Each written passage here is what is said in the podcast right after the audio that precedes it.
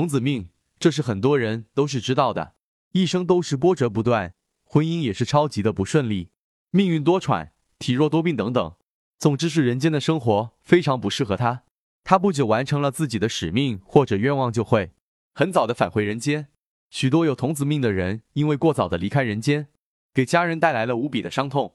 百人之中，就有一人是童子命或者童子星。童子命者多短命、意外事故、运势起伏，尤其不利婚姻。似乎只要是童子命，就与厄运缠身一般。事实上，仁则易道可以说大灾之后必有大福。说的就是要想多大的福，就得受多大的难，可谓风险与机遇并存。这种现象，尤其在童子命身上体现的更是淋漓尽致。如有些特殊的大人物，被认为可能都是童子命，都可谓大富大贵，却也人生起伏，危机四伏，常常九死一生。且很多大财团的老板或知名学者，也多是童子命。那么，如何知道自己是不是童子命？这是有一套口诀的：一。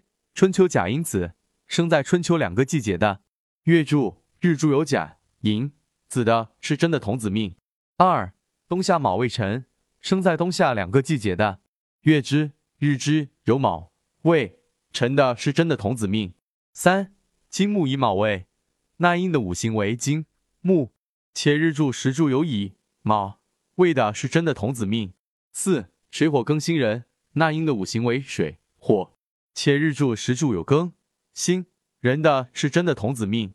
五土命逢辰巳，那英的五行为土，而且时之日之有辰巳的是真的童子命。童子命怎么化解呢？童子命大部分特点是波折多。仁则易道告诉各位善信，一般童子命的人需要送替身法师来化解。送替身破童子煞意义在于挡了那些波折厄运，让犯童子的人顺利些。童子的解法一定要找正规道观中的高公道长来进行送童子法事，化解童子命，能够增加运气，获得好运。仁则易道最后提醒各位善信，只有正规的道观科仪法事才有法力，其他外门邪道都会有反噬。